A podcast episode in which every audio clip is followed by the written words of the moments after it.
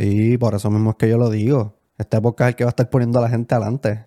Nosotros vamos a estar hablando de 20.000 temas distintos y de todos la gente puede aprender algo. Cuando se empieza a trabajar, el nene se va a picar piedras en construcción. Y a la nena, no, meterla en una boutique o algo, por lo menos, tú sabes. Mínimo de cajera. Loco, Cuando tú tienes una tablet, tú dices, diablo, qué pillo está esto. ¿Entiendes? Tú siendo estudiante, tú dices, diantre, en verdad el lápiz está súper nice.